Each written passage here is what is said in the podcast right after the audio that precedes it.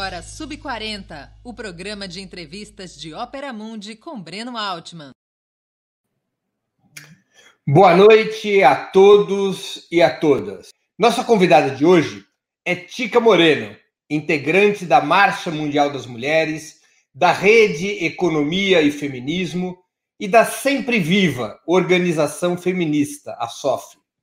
Além das perguntas que serão feitas por mim, nossos espectadores e espectadoras também poderão apresentar questões. Na medida do possível, essas serão encaminhadas à nossa convidada por mim mesmo.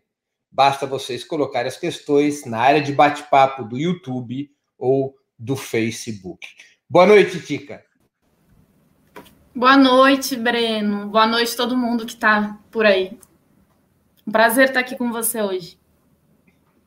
O prazer é nosso, Tica. É, não preciso nem perguntar se você é sub-40, mas essa é uma questão, mas essa é a questão mais indelicada do programa que eu sou obrigado a fazer. Quantos anos você tem?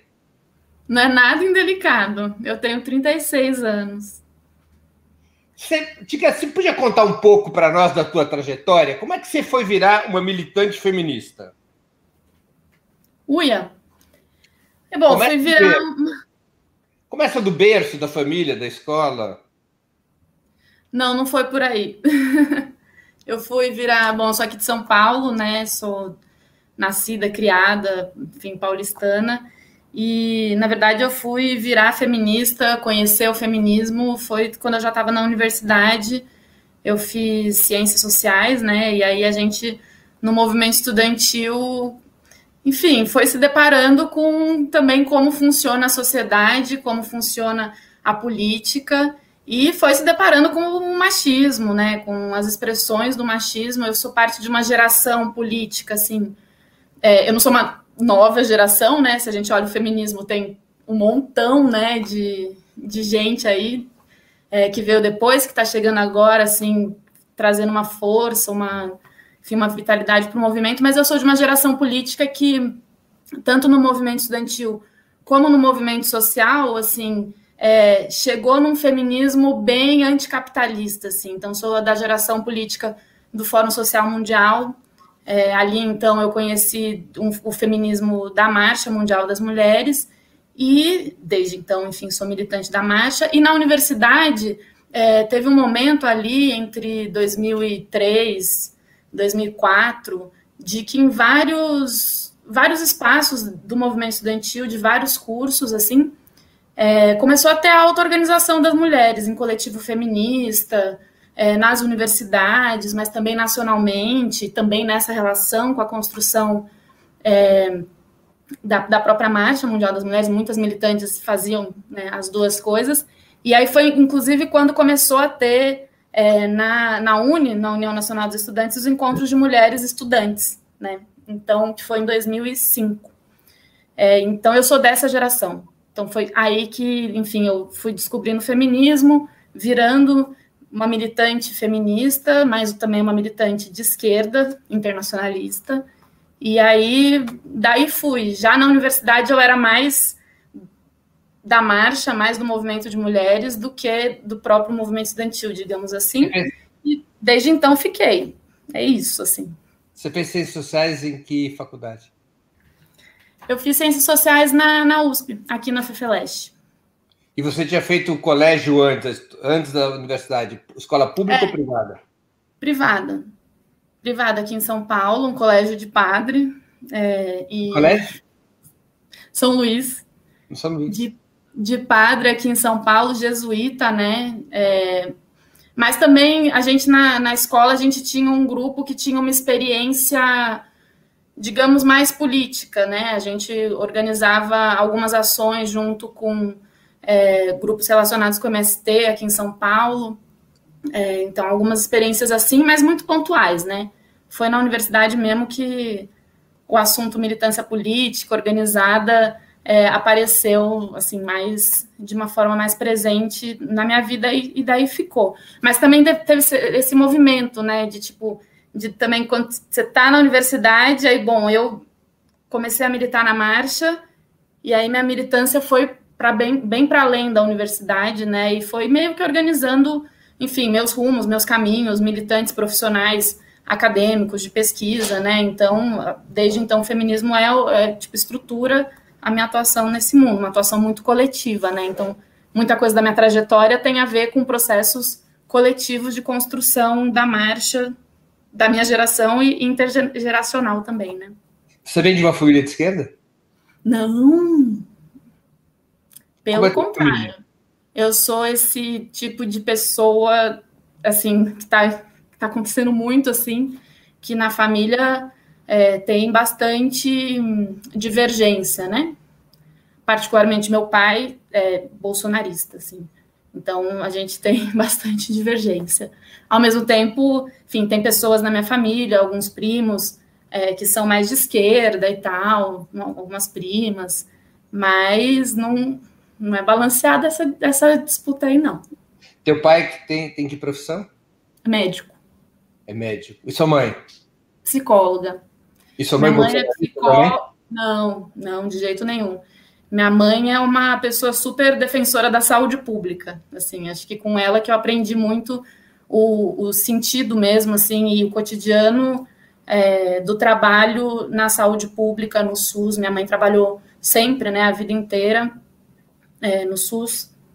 É, ela trabalhou com, com a política de HIV/AIDS. Ela trabalha, enfim, minha mãe é, tem uma trajetória profissional assim que me ensinou bastante assim sobre o sentido público da saúde, ela defende isso muito na prática e também na visão assim de mundo, né? E minha mãe sempre foi dessas pessoas que sempre achou que a gente tem que ter condições de escolher o que a gente quer da vida e botar em prática, né?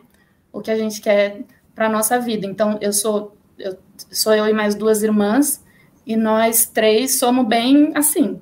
A gente conseguiu ter condições, né? A gente, enfim. Suas irmãs também são militantes? Não. São irmãs mais novas?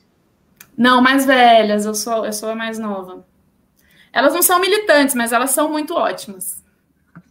Minha irmã é jornalista, assim, incrível na, na profissão, assim, nessa questão de, é, de conseguir ir atrás dos dados. Ela é agora jornalista de dados, né? Agora nessa cobertura da Covid, assim, destrinchando muita coisa, mostrando enfim, muita coisa que deveria servir para, é, enfim, orientar a política pública, mas que a gente sabe que a gente está num contexto que é, isso não é, isso não vem ao caso. Então, ela não é militante, mas ela é uma jornalista assim que eu admiro de cima a baixo, assim, fazendo o que o jornalismo deveria fazer. Você foi parar em escola de padres por algum motivo específico, por conservadorismo da família?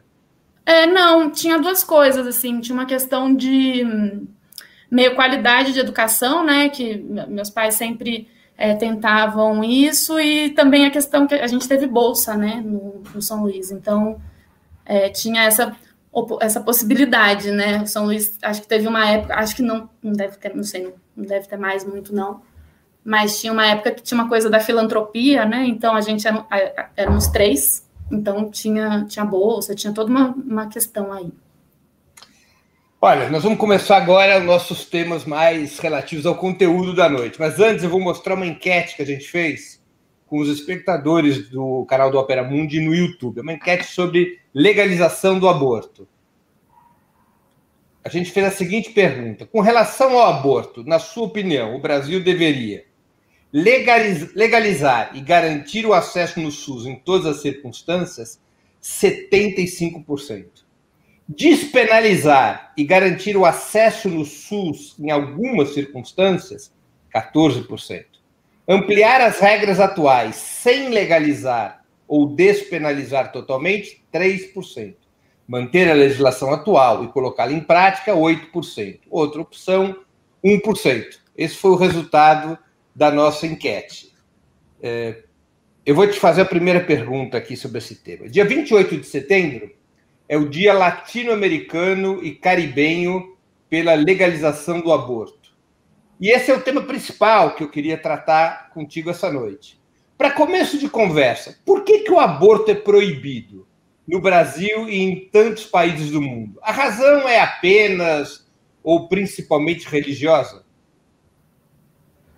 É, Bom, o aborto nem sempre foi proibido. A primeira questão é essa, né? Então, teve, teve um, um, bom período da humanidade que o aborto não era é, proibido. E não, é, eu acho que a gente tem sempre essa discussão um pouco mais, bem mais ampla, né? De que não é só a questão da religião, acho que também tem uma questão de compreender a diversidade interna nas religiões também, né?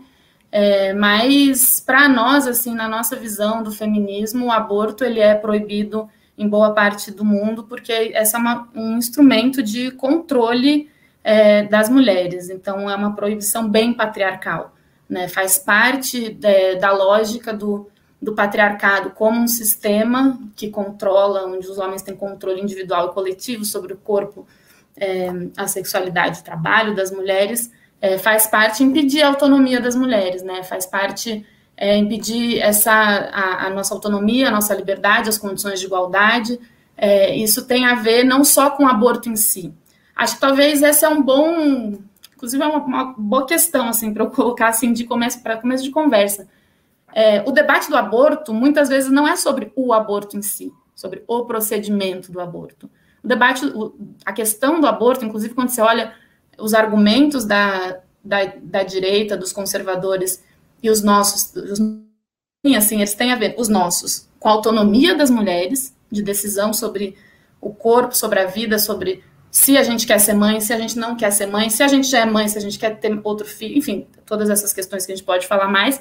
E do ponto de vista dos conservadores, tem a ver com colocar as mulheres num lugar, é, num lugar da família, num lugar de submissão, é, num lugar que é justamente esse lugar que a gente se esforça historicamente para tirar as mulheres, né? Então, é, é, por aí. Então, a gente ouve os, os antidireitos, né, falarem sobre é, que as mulheres abortam porque elas são irresponsáveis, é, que as mulheres abortam, é, enfim, a gente ouve vários argumentos que não têm a ver com o aborto em si como procedimento, porque muitas vezes tem um desconhecimento gigante na sociedade em geral, assim, e também entre os setores que estão aí atuando contra o aborto, sobre o que é realmente o aborto, né?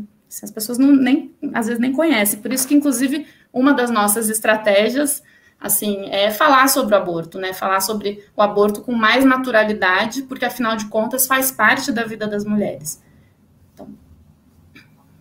Há uma relação entre o aborto e a economia? Entre a proibição do aborto e a economia? Então, sim, e daí acho que é, é bom a gente entender o que, que a gente é, pensa sobre economia. Né? A gente, na economia feminista, inclusive, que é uma, um, enfim, um, uma, uma ferramenta de luta para nós, assim, de análise de luta, a gente compreende a economia, que a economia não envolve só os números do crescimento econômico, do desenvolvimento, né? É, mas envolve todos os processos que garantem que a vida seja possível, né? Todos os processos que garantem a sustentabilidade da vida.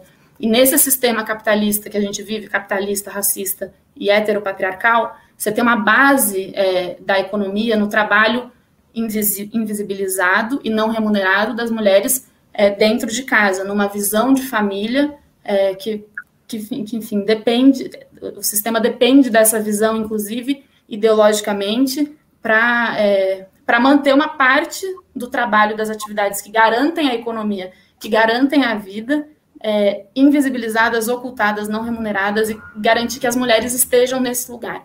Então, por isso que a gente diz que sim, mas não é, uma, não é simplesmente uma questão, é, uma, uma lógica causal, assim, é, e só de números. Claro que tem, tem até vários indicadores que mostram, por exemplo, que quando o aborto é legalizado, garantido como um serviço é, público, né, de direito efetivo das mulheres, é, o sistema de saúde gasta menos dinheiro, inclusive, né, com as internações por motivos de complicação. Então, tem esses dados também. É, mas, por outro lado, a gente também pode olhar de uma forma mais ampla, assim, e ver, por exemplo, como que em situações de crise, o ser, até em lugares que o aborto é um direito, é, o direito ao aborto ele é atacado. Então, na crise de 2008, 2009, por exemplo, na Suíça, as mulheres tiveram que resistir ali para o direito ao aborto não ser retirado, porque os setores conservadores, e a gente sabe muito bem aqui no Brasil está bem explícito isso,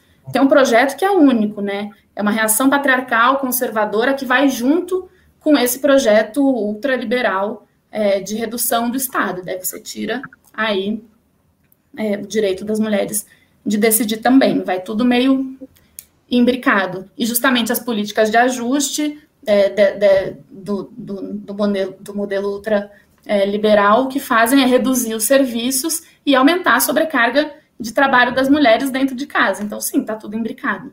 Mas não é, não é simples uma questão de número, é uma questão de lógica de organização dessa sociedade que é capitalista, racista e heteropatriarcal, como a gente é, diz na marcha, né? Você citou esse exemplo da, da Suíça, eu queria te perguntar qual é a situação do direito ao aborto mundo afora? Houve progressos ou retrocessos nos últimos 30 anos?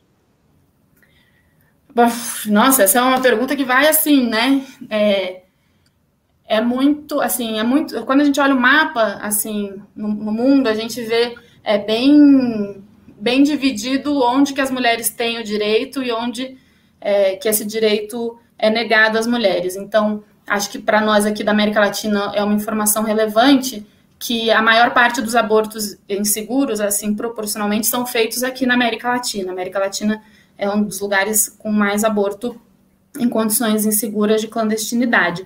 É, mas aí, quando a gente olha, por exemplo, é, vários países da África, o aborto até é permitido, ele não é criminalizado, mas não existe estrutura que garante é, que as mulheres façam é, o aborto pelo sistema pública, público, né?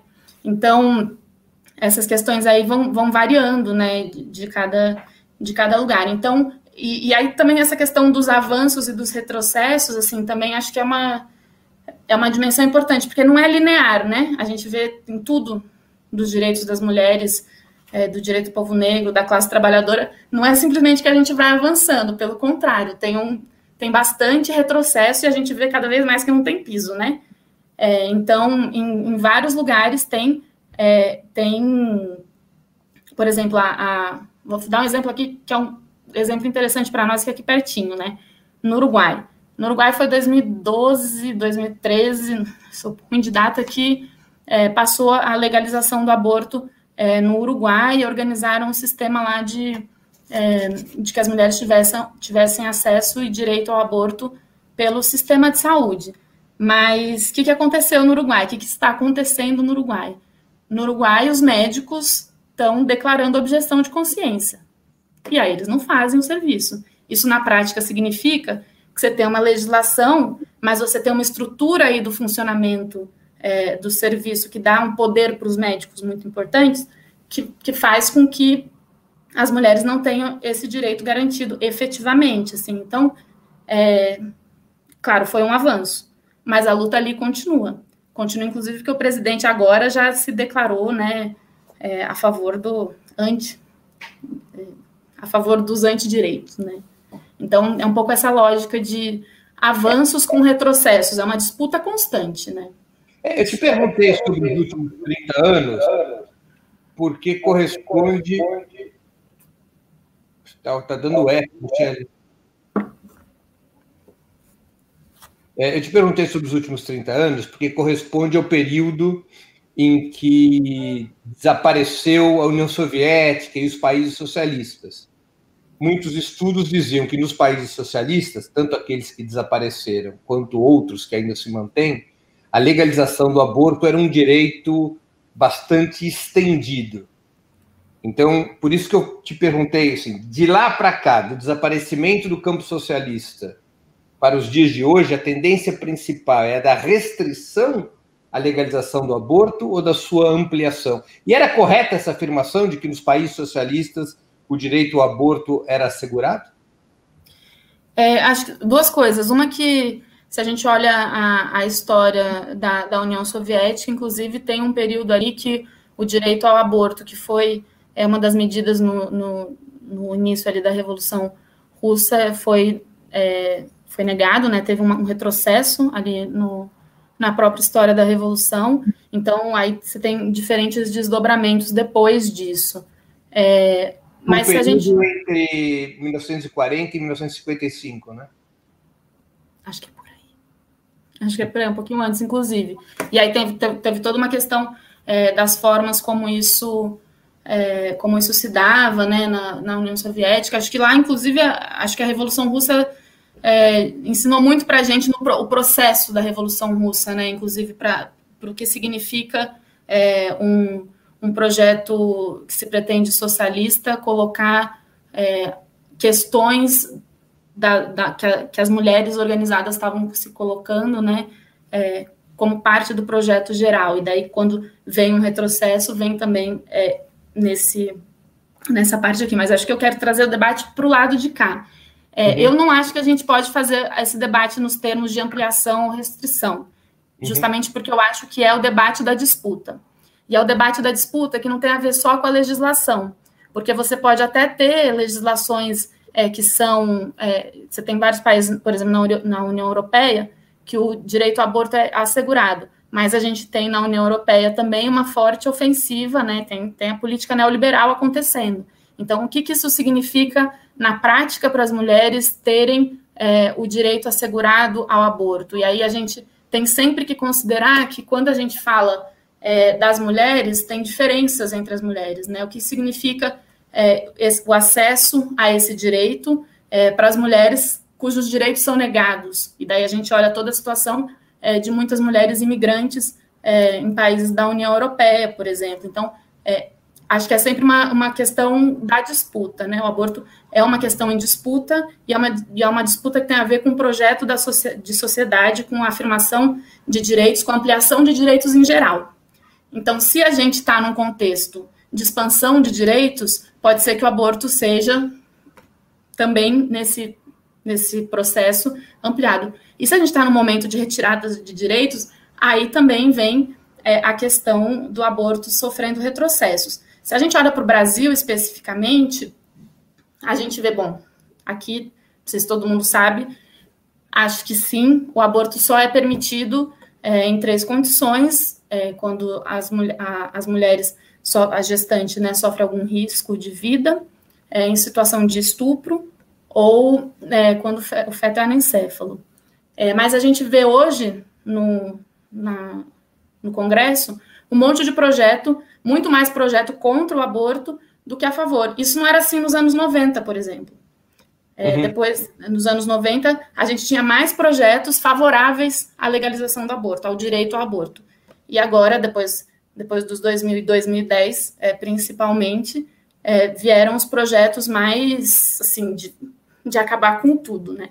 Em todas as condições já previstas no Código é, no Código Penal de, de 40, né? Então, é isso, o projeto deles é Essa é acabar com a possibilidade de acordo já estava no Código Penal de 40. É, a anencefalia entrou recente, né? Em virtude de um. Todos de um... no Código de 40. No Código de 40, é, o, o aborto é permitido na situação de violência sexual, estupro e risco de vida da uhum. gestante. Uhum. E na situação de, de feto anencéfalo, é, entrou recentemente. Já nos governos do PT, teve um julgamento no, no Supremo. Não sei exatamente o ano, eu sou péssima de data, Breno. Não tem problema, o que importa mais aqui para gente é a informação. Deixa eu te perguntar uma coisa. Com o governo Bolsonaro, ocorreram mudanças importantes, legislativas e executivas, em relação aos direitos das mulheres em geral, e particularmente no que diz respeito aos casos em que são previstos abortos legais? Então, acho que tem uma mudança geral, que é, assim, no governo Bolsonaro, é um governo que está institucionalizada a visão contra o aborto, né? Então, se a gente olha a mudança institucional do governo de criação do Ministério da Família e dos Direitos Humanos é, sob direção da Damares, a gente já vê por onde é, cam os caminhos vão, vão, vão passando, né? Mas não é um tema é, que fica só nesse Ministério da Damares. A gente sabe que vários outros setores, inclusive o próprio presidente, é ativista anti-aborto, anti-direitos sexuais e reprodutivos. Né? Então, tem essa é, dimensão que eu acho importante, que é o geral. Agora, tem uma outra questão, a gente poderia falar de várias, mas tem uma outra questão que é importante chamar a atenção, que no Ministério da Saúde é, tem ativistas anti-aborto é, cuidando de pastas importantes como a atenção primária. Né? E isso impacta diretamente o acesso das mulheres ao conjunto do que se chama direitos sexuais e reprodutivos. Isso impacta diretamente é, em acesso à informação sobre contra, contracepção. Isso não é uma coisa só do governo do Bolsonaro. Né? Quando a gente olha os projetos esses de lei retrógrados aí que foram apresentados aí a partir dos 2010, o próprio PL do, do Cunha, né, é, em 2013, que levou milhares de mulheres do Brasil inteiro para as ruas, assim, é, tem a ver com isso, tem a ver com o uso da pílula do dia seguinte, né, com o impedimento do uso da pílula do dia seguinte. Tem a ver também com é, um, uma margem para criminalização do movimento feminista, porque falava lá sobre. É, tinha proibição relativa a divulgar meios abortivos, né? Então, eles já jogam muito, inclusive, com a desinformação há uhum. bastante uhum. tempo. E esse, daí, então, os, no, no Ministério da Saúde, isso está colocado com peso. E aí tem agora uma portaria recente, que inclusive é, depois do, do caso da garota de 10 anos, né, é, que o movimento, enfim, o movimento de mulheres já denunciou, já foi para cima, é porque é uma portaria que é, ela tem a ver justamente com os casos é, de aborto legal relativos à, à, violência sexual, né? Então, essa obrigatoriedade é, de notificar a polícia tem uma visão, inclusive, importante circulando entre o movimento de mulheres que é isso assim, o serviço, em vez de ser um acolhimento e um cuidado que a mulher, e principalmente as meninas, porque a gente vê nos dados que são muitas meninas e adolescentes é, que são violentadas sexualmente, que, tem, que chegam no serviço de aborto é, legal depois de sofrer durante bastante tempo, inclusive violência sexual, é, passa, passa de, um, de, um, de um serviço de acolhimento e cuidado para uma investigação policial. Né? Então, tem essas questões é, que são importantes é, no cotidiano do serviço de aborto legal. É, essa portaria também obriga as mulheres que quiserem ter acesso ao aborto legal de ver imagens dos fetos, né? Do próprio feto. É, não é obriga, mas é isso aí de fazer com que quem faça o, o ultrassom é, mostre para. Mas isso, Breno, é importante a gente também é, isso é um grave problema, sim, porque afinal de contas a gente sabe o que, que significa é, uma menina, uma mulher que chega num serviço desse, né, depois de sofrer uma violência sexual, assim, então é um nível de crueldade assim que deveria ser uma coisa indignante para o conjunto da sociedade, principalmente para a esquerda, né, para nós da esquerda. É, mas isso é uma coisa assim muito comum, muito comum em todos os lugares que fazem ultrassom. As pessoas que fazem ultrassom, os profissionais, as profissionais, têm uma ideia de que as mulheres vão estar felizes, amarradonas. E necessariamente, ai, parabéns, ai, você quer ver, ai, não sei o que. E não, né? Não deveria ser essa a lógica. Assim, então, a gente tem na nossa sociedade uma, é, uma, uma ideia muito naturalizada muito romantizada, muito idealizada é, da maternidade como destino. Então a gente fala muito que o aborto tem a ver com o direito de decidir, né, das mulheres, né? Ah, a gente pode decidir pelo aborto, a gente quer decidir pelo aborto. Na verdade, também a gente tem que ampliar a, a discussão. A gente tem que poder decidir de forma geral sobre a maternidade, que hoje é uma imposição social, né, de várias formas. E que no caso é, de uma mulher que está que tá grávida, que às vezes vai fazer o ultrassom, inclusive, como uma forma de ter segurança para fazer é um procedimento de aborto, é, não deveria ser obrigada a passar por uma situação de constrangimento é, dessa, né? E às vezes as pessoas fazem isso sem nem perceber. Entendi.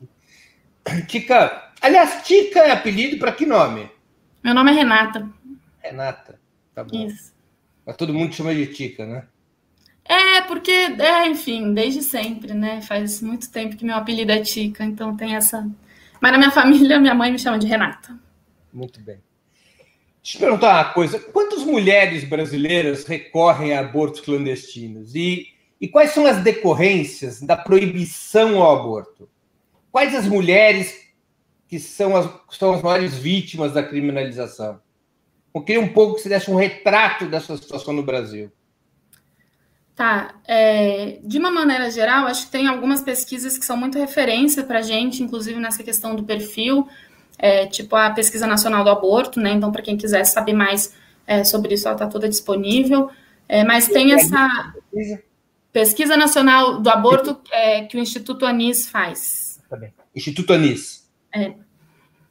É, é, é uma pesquisa muito ampla e é dessa pesquisa que é, eu, eu, sei muito de cabeça um dado que é de 2016, não deve ter mudado tanto assim, é, uhum. mas que elas tinham entrevistado mais de duas mil mulheres, acho, e, e aí tem essa informação de uma a cada cinco mulheres brasileiras entre 18 e 40 anos é, já realizou pelo menos um aborto na sua vida. Então, isso, isso dá uma magnitude. Aí elas também mostram como são é, os perfis das mulheres, são as mulheres de todas as classes sociais, são mulheres algumas que já são mães, são mulheres que têm religião, inclusive isso é uma questão, a maioria das mulheres é, que fazem aborto tem também é, alguma religião, é, então isso é uma questão assim que acho que dá conta da magnitude. É, agora, tem uma questão assim que é a criminalização do aborto, então a gente sabe que não impede que ele aconteça. Né? As mulheres fazem aborto mesmo isso não sendo permitido. A questão, e aí por isso que é fundamental a gente ter uma visão geral sobre a questão, é que as mulheres mais pobres, que são as mulheres negras, elas têm menos condição, acesso à informação, inclusive, e meios de fazer o aborto em condição de segurança. Então, é, essa, essa é uma, é uma questão assim, fundamental para a gente entender a realidade do aborto no Brasil. Né? A gente sabe, por exemplo, que tem clínica que faz por 5 mil reais, por exemplo. Claro. Por baixo. A gente sabe que tem, enfim, a gente pode falar várias coisas que a gente sabe. Então, a gente sabe uma coisa que é essa, assim, as mulheres pobres, as mulheres é, que estão nessa situação de maior vulnerabilidade em todos os sentidos, assim, é, da vida, elas vão ter é, mais dificuldade é, de fazer um aborto seguro, mesmo na clandestinidade. Isso significa que elas não vão fazer? Não, elas vão fazer. Só que elas vão se colocar mais em risco. E aí tem toda uma discussão que a gente faz sobre isso, inclusive sobre a necessidade é, de acesso à informação, de saber o que, que acontece no, no procedimento de aborto, de saber que não necessariamente precisa ir para o hospital fazer curetagem, se faz com, com medicamento, por exemplo. Então, tem várias coisas que a OMS é, recomenda e orienta que deveria ser uma coisa mais conhecida, né? E mais fácil, de mais, de mais fácil acesso. Então, é, isso é uma questão. Agora, tem um, um processo mais recente que a gente pode identificar aí no tempo da criminalização do aborto, porque é isso, antes predominava inclusive essa, essa leitura de que a criminalização não faz com que as mulheres sejam processadas e punidas, mas coloca a maioria das mulheres numa situação de insegurança. Então, essa, isso é ainda é uma, uma grande realidade. Mas agora a gente tem cada vez mais processos efetivos que criminalizam as mulheres. A gente tem mulheres condenadas pela realização é, do aborto, né? Então, isso é uma, uma diferença, inclusive, na. Há mulheres condenadas por realização de aborto? Assim? Tem. Tem. É, o, assim, a gente tem uma referência aqui do NUDEM, né, da Defensoria aqui de São Paulo, é, que em 2018, eu, eu e as datas, em 2018 tinha identificado 30 mulheres condenadas, né, pela realização do aborto. É, o, Conselho Nacional de Justiça te, tem, tem um levantamento de 2015 a 2018 que mostra que são mais de 1.300 casos de processos e aí tem essa questão do desfecho do processo, né? Que muitos, é, eu não sou do mundo do direito, mas que muitos acabam na, naquela suspe suspensão condicional do processo, é, que é meio que um acordo, que não significa que as mulheres são inocentadas, mas que elas passam por um período mantendo ali, tendo bons antecedentes, mantendo aí alguns. É, algum controle comportamental sobre a vida delas, né? Coisas que elas têm que fazer e tal. É, E aí elas não são necessariamente presas, mas elas não são inocentadas, elas são condenadas. Você tem ideia de quantos abortos clandestinos são realizados por ano? Tem um número que, chega no, em um milhão no Brasil, né? Um número que é calculado pelos números do, do DataSUS é, entre 700 mil e 1 milhão. E Mas é muito difícil. acabam se transformando em internações hospitalares por, por decorrência de problemas de saúde? Breno, tem esse número, mas eu não tenho ele aqui de cabeça, tá?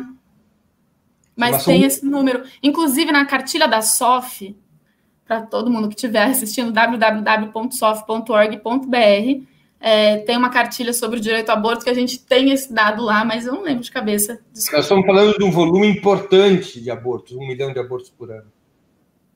É, e a gente está falando de uma a cada cinco mulheres. Sim, então, tipo quase tipo assim, todos com abortos clandestinos. Sim. Sim. Quando a gente olha que o Brasil só tem 70, 76, acho, serviços de aborto legal, a gente já dá para ter alguma é, dimensão. Inclusive, essa questão do serviço de aborto legal durante a pandemia também é uma, é, é um, uma questão importante, né? Primeiro, porque aumentaram os casos de aborto. Uhum. Tem até uma legal. pergunta de uma espectadora nossa, Isabela Azevedo. Ela pergunta: qual é a situação do aborto neste contexto da pandemia? Houve um aumento ou uma diminuição? Então, aumento é, aumento nos casos de aborto legal. Teve até uma, uma, uma matéria do El País circulando é, esses dias que mostra, por exemplo, o aumento de casos no Pérola Byton, aqui em São Paulo, que mostra o aumento de casos, acho que em Uberlândia também, é, considerando esse mesmo período do ano passado. E é um escândalo, assim, Breno, sinceramente, é, é um escândalo, assim, quando você olha os dados é, do aborto legal porque eles estão muito.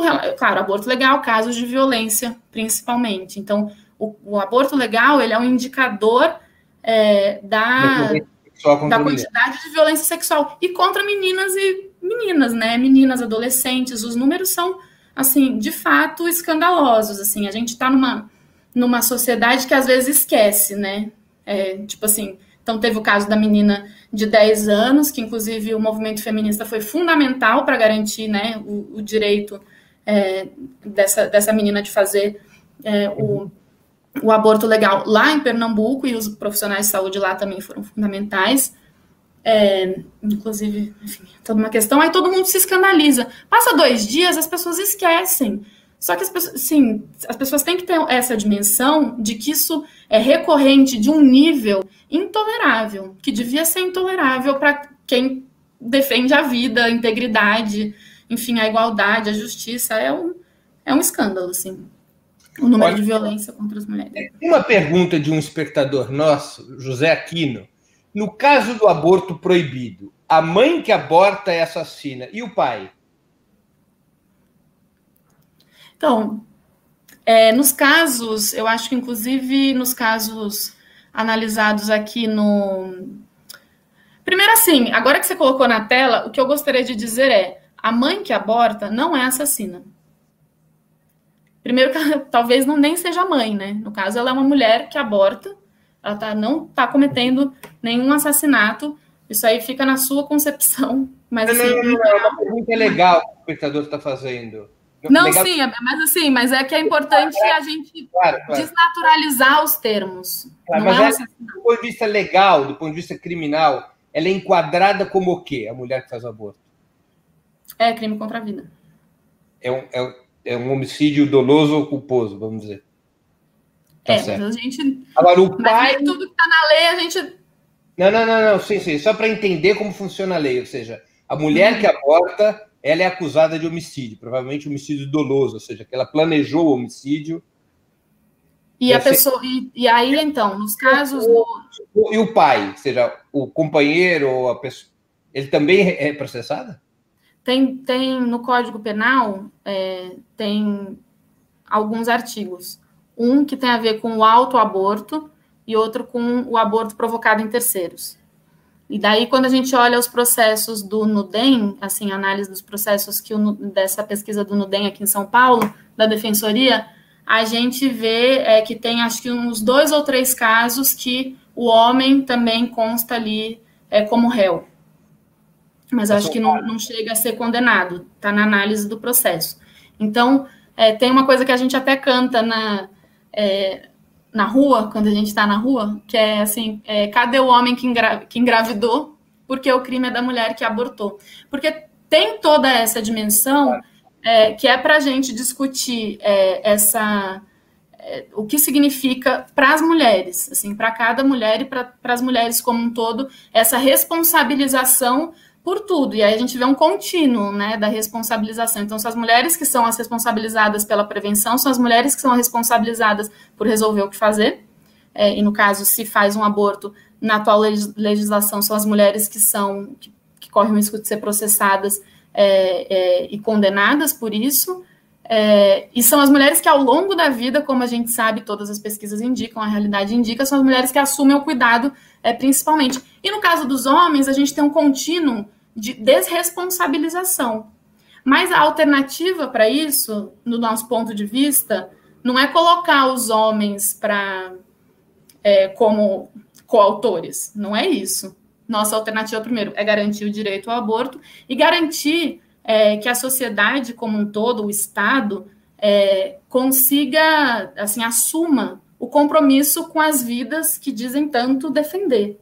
Isso significa é, o direito é, das mulheres que quiserem abortar terem esse direito assegurado, em segura, segurança e tudo mais, mas também as mulheres que decidem é, ser mãe, que tenham o apoio necessário para a reprodução social, né? Então, para que tenham creche, é, que tenha escola em jornada integral, é, que tenha, enfim, que tenha licença paternidade, né, também, e que não seja é, essa desigualdade gigante é, que a gente tem das, da licença. Então, a gente tem uma estrutura patriarcal na sociedade que desresponsabiliza os homens. E é isso que se expressa também é, nessa legislação.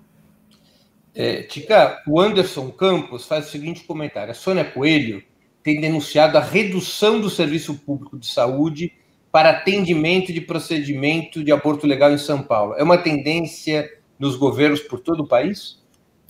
É, é, a Sônia Coelho, inclusive, nossa, muitas coisas que eu aprendi sobre o aborto, que eu sei sobre o aborto e a luta pela legalização do aborto, entre outras tantas coisas, tem a ver com a Sônia, que, enfim, é uma companheira de trabalho da equipe da SOF, assim, então ela, ela é uma ótima pessoa. Inclusive, se esse tema não fosse sub-40, eu teria falado para ela vir aqui. É, porque a Sônia realmente é uma baita referência. Isso que ela é, tem colocado assim é muito é muito verdade em São Paulo é, durante a pandemia, mas não só.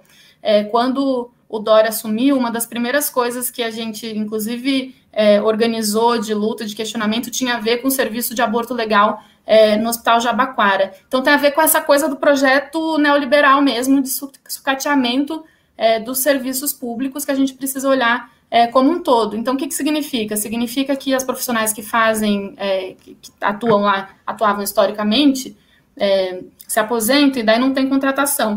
Por exemplo, isso são várias formas de sucateamento, né? Várias formas que não começaram na pandemia, não começaram é, com o Bolsonaro, mas que faz parte da agenda neoliberal, é, que às vezes não é tão explícita é, em setores como do, do PSDB, por exemplo, aqui no governo de São Paulo, mas que elas estão na prática, sim, acontecendo. O argumento principal do fundamentalismo religioso é que desde a concepção já há vida e que o aborto seria uma forma de assassinato legalizado. Como é que você responde essa afirmação? É, bom, a gente responde com todo um acumulado de debate, inclusive científico, que normalmente esses setores da da extrema-direita, os conservadores, eles ignoram, né? É, que tem um debate sobre isso, mas também não tem um consenso sobre onde começa a vida, né? Então, acho que isso é importante dizer. Então, cada um é, tem a sua visão e a visão de um, no, no caso do, desses setores, não pode, não pode prevalecer é, sobre o conjunto. É, os setores conservadores, desde a época da Constituinte, lutam para tentar botar na Constituição o direito à vida desde a concepção, né? Então, eles foram, foram derrotados na Constituinte e isso segue como uma agenda prioritária é, desses setores, não só no âmbito federal, como nos estados e municípios, com o dia do nascituro, semana do nascituro, essas coisas assim que são é, horrorosas. Então, isso é uma primeira coisa. Isso eles é um discurso, um argumento deles que não não existe um consenso, uma base comum e não existe na nossa legislação, assim, é, essa afirmação. Então, isso é uma, é uma questão importante. A outra coisa é que tem, se a gente olha internacionalmente, tem vários, é, tem vários debates sobre até quando o aborto é, poderia ser feito ou pode ser feito, no caso do aborto legalizado em vários países, tem vários países que até a 12 semana, tem vários países que até a 16 semana, mas isso não tem necessariamente a ver com esse debate de que horas, de, de quando começa a vida, né? Isso tem a ver é, mais com, é, inclusive, com o procedimento, né? Então, é, são vários aspectos aí que se, que se misturam. Tica, qual é que é o estado da luta pela legalização do aborto no Brasil? O que que o movimento dos pañuelos verdes, por exemplo, na Argentina, ensinou para vocês que lutam pelo direito ao aborto no nosso país? Eu vou complementar com uma pergunta de uma espectadora, você responde tudo junto, a Maria Júlia Monteiro. Como fazer o debate num país tão religioso quanto o Brasil?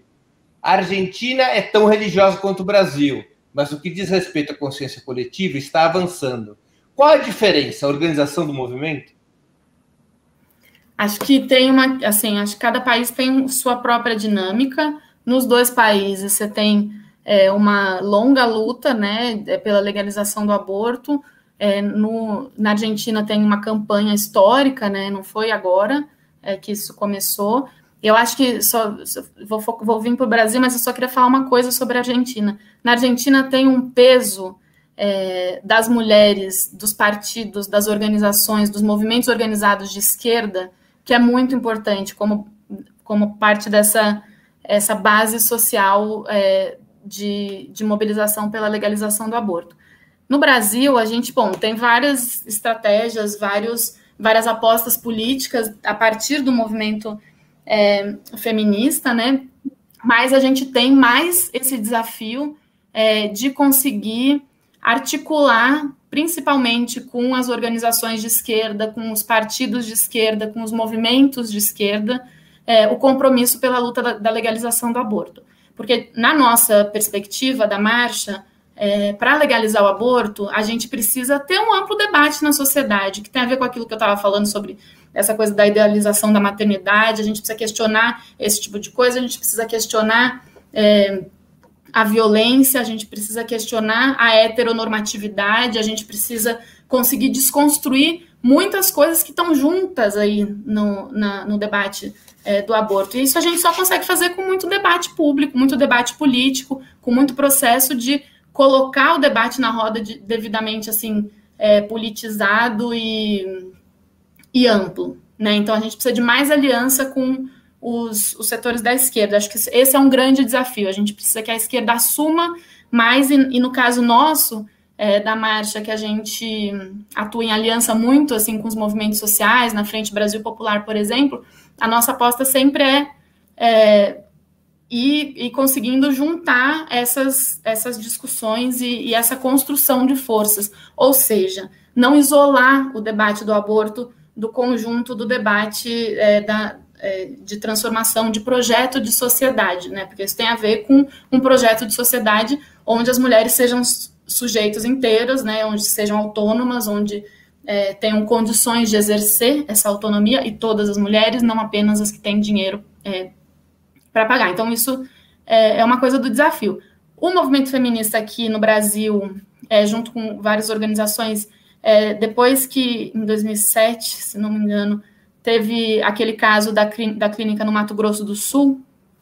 O movimento construiu a frente é, nacional é, pelo fim da criminalização das mulheres e pela legalização do aborto. Então, por aí é um, é um espaço de articulação, de segmento do debate. A frente já é, produziu muita coisa de dossiê sobre a situação do aborto.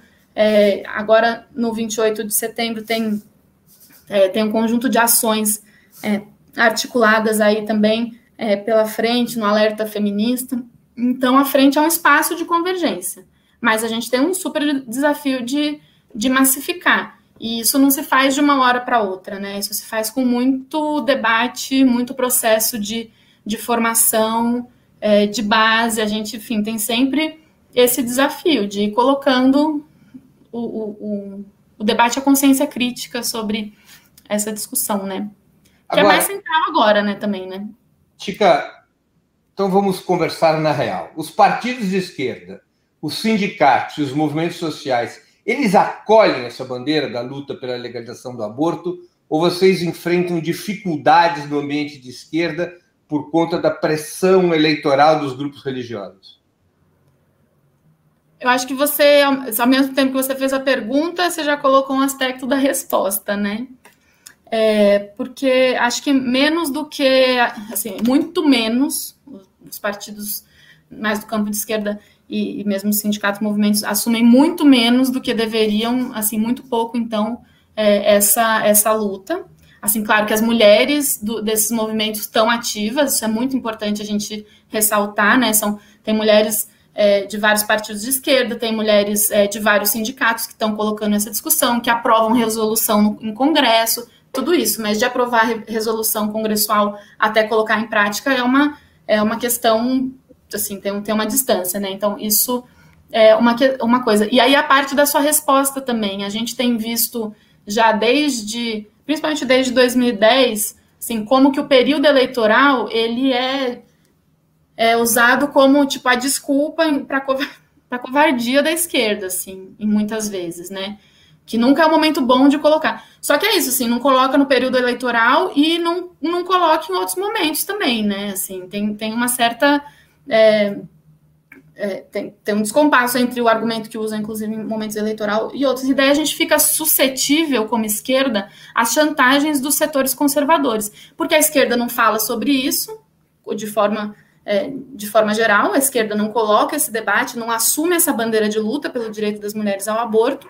É, e isso é um tema que todos os dias é construído há muito tempo pelos setores conservadores que hoje estão é, no poder, né? Então a gente fica muito durante o período eleitoral, inclusive nas mãos, é, assim, chantageados mesmo, né? A gente é, tem, tem documentos sobre isso. E aí acho que a gente precisa ter como esquerda mais essa dimensão é, de como isso é central na, na reação deles e na ofensiva da, da, da direita dos conservadores contra o nosso projeto. Não é uma coisa só contra as mulheres que abortam, isso é contra o nosso projeto, assim, esse negócio do conservadorismo, neoliberalismo, racismo, está tudo imbricado aí no projeto é, que, contra o qual a gente está disputando hoje. Inclusive, nós da Marcha somos totalmente dessa linha fora Bolsonaro já, para qualquer perspectiva de futuro, né? É, mas aí, então, a gente fica na mão dessa, dessa chantagem nos momentos eleitorais. E daí, nos outros momentos, a esquerda, vários setores da esquerda é, não, não assumem esse debate. A gente fica ouvindo que é difícil, é que é muito de, é um tabu e tal. E, mas assim, gente, por isso que a gente coloca assim, o movimento de mulheres produziu muito assim. Difícil não é falar sobre o aborto. A gente pode dar, ensinar, inclusive, metodologias de simplesmente começar a falar sobre o aborto, ler o que as mulheres escrevem, tem depoimentos por aí, tem vídeos por aí, as mulheres falam sobre isso, com seus próprios termos. Educação popular serve para isso. Paulo Freire ensinou a gente muito de partir da realidade das pessoas. Difícil não é falar sobre aborto. Difícil é o perrengue que as mulheres, principalmente pobres, na periferia ou no campo, sofrem para conseguir ter acesso ao direito ao aborto. Assim. Então, tem uma hipocrisia também é, na esquerda que é um problema para nós, né? E esse fato de colocar o debate só na eleição é pior ainda, né? É pior ainda, assim, pra, assim acho que faz fazem muitas eleições que a gente tem visto esse padrão recorrente, né? Acho que do nosso ponto de vista está mais do que na hora do conjunto da esquerda assumir isso, né? Mas não só não só isso, o conjunto, né? É a legalização do aborto, é um enfrentamento real efetivo as formas de violência, de assédio que estão permeando vários, enfim, nossa vida inteira no trabalho, na, na casa, na política, na militância, é o debate inteiro sobre o trabalho das mulheres, sobre o trabalho doméstico, sobre o trabalho de cuidados. Então, quais são as políticas públicas para isso? Como que a gente vai é, conseguir colocar isso na agenda é, do projeto de sociedade que a gente quer construir, né? Então, acho que é, é meio, na nossa perspectiva, é bem imbricado, assim, né? Não é só defender a legalização do aborto, é incorporar o feminismo como central no projeto de sociedade que a esquerda se propõe a construir, né? O socialismo, no caso. É, no Brasil, a gente tem isso muito forte, né? Sem é. socialismo, não tem feminismo, e sem feminismo, não tem socialismo. Então. É, Tica, especificamente sobre a legalização do aborto, qual é o programa que você defende relação, vocês defendem em relação a esse ponto? E qual o país, se é que existe algum, que poderia servir de modelo nesse tema? É, retomando a enquete que vocês fizeram, a gente votaria que nem a maioria dos leitores é, de, quem acompanha a Opera Mundi. A gente vota na, é, na garantia do direito ao aborto nos casos que as mulheres decidem pelo aborto. Oi? Até quantas semanas?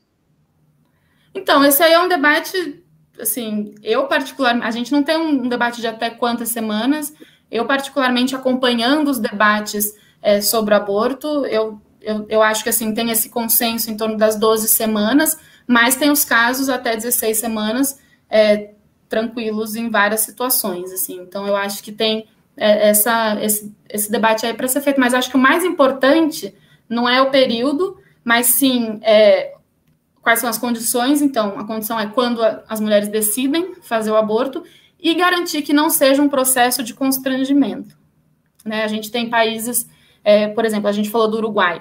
É, no Uruguai, por exemplo, não é a nossa referência, necessariamente, porque é, lá as mulheres têm que passar por uma entrevista, ir para casa pensar durante cinco dias sobre se querem fazer mesmo, se não querem fazer, e voltar, e fa enfim, várias questões assim. Tem o problema da objeção de consciência, então isso também é uma questão.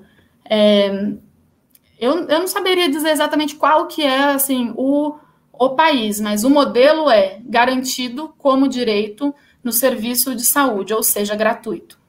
Para a gente não basta a descriminalização do aborto, não basta que não seja crime, né? Porque isso significa que as mulheres, é, a maioria das mulheres, que são as mulheres pobres, que são as mulheres negras, que são as mulheres do campo, vão ficar ainda sem condições de ter garantidos e efet garantido e efetivado esse direito. Então, a legalização para nós é fundamental, assim, porque é isso não é só uma questão de gênero, né? é uma questão é, de classe, é uma questão é, de raça também. Então, a gente precisa pensar que o programa, o nosso programa é como direito gratuito quando a mulher decide e como a mulher decide também, né? É, o aborto pode ser feito com medicamento, o aborto pode ser feito pelo procedimento cirúrgico. Isso também tem que estar tá na, tá na conta é, da decisão das mulheres. Você não, você não teria nenhum país que, cujo modelo servisse de referência? Ah, acho que tem sempre Cuba, né? É, Cuba é uma, uma referência para nós. É, Cuba, é um dos, Cuba, Cuba, é um dos países, inclusive, que o, o aborto, ele, ele é, as semanas, né, são mais avançadas ainda, é, mas também tem essa, essa questão de, de qual que é o processo que envolve, né, é, o, o aborto, né, os profissionais de saúde, é, como, que, como que acompanha, então cada, cada país tem uma situação, né. Muito bem. Kika, a gente está chegando no fim da entrevista, nossa uma hora de entrevista, eu agora vou te fazer umas perguntas ping-pong, só para o pessoal conhecer melhor você. Ídolo ou ídola política? A Alexandra Kolontai. Livro inesquecível. Defeito de cor. Parque Industrial. Ai, os dois. De quem? Autor? Ana Maria Gonçalves e Pagu. Música preferida? Latinoamérica, Caixa 13. Evento histórico do qual gostaria de ter participado? Caraca. A Comuna de Paris. Filme marcante. Filme marcante. Caraca, eu passei por vários do Ken Loach agora. Mas. Tá Pão e rosas. Pão e rosas, quem não? Tá bem. Tica, eu queria te agradecer muito pela entrevista de hoje. Eu acho que ela foi super esclarecedora para os nossos espectadores e espectadoras. Então fica aí um beijo, um abraço pela tua participação. Ah, eu te agradeço de pautar esse assunto, é sempre importante, é sempre difícil, né? A gente está no feminismo sempre falando sobre isso, então é, que bom que vocês estão pautando também no Opera Mundi. Queria convidar para quem está aqui assistindo ou para quem vai assistir depois de se somar nessa luta, porque a gente precisa acabar com o silêncio, acabar com essa clandestinidade e garantir esse direito. Assim, para isso a gente precisa de mais mulheres e mais homens convencidos e compromissados com essa e todas as lutas do feminismo. Para assistir novamente esse programa, se inscreva no canal do Opera Mundi no YouTube. Curta e compartilhe nossos vídeos, deixe seus comentários. O jornalismo de Opera Mundi é mantido com o seu apoio. Faça uma assinatura solidária em www.operamundi.com.br. Com um pequeno valor mensal, você nos ajuda no desenvolvimento de um jornalismo independente e de qualidade. Obrigado pela audiência e até a próxima.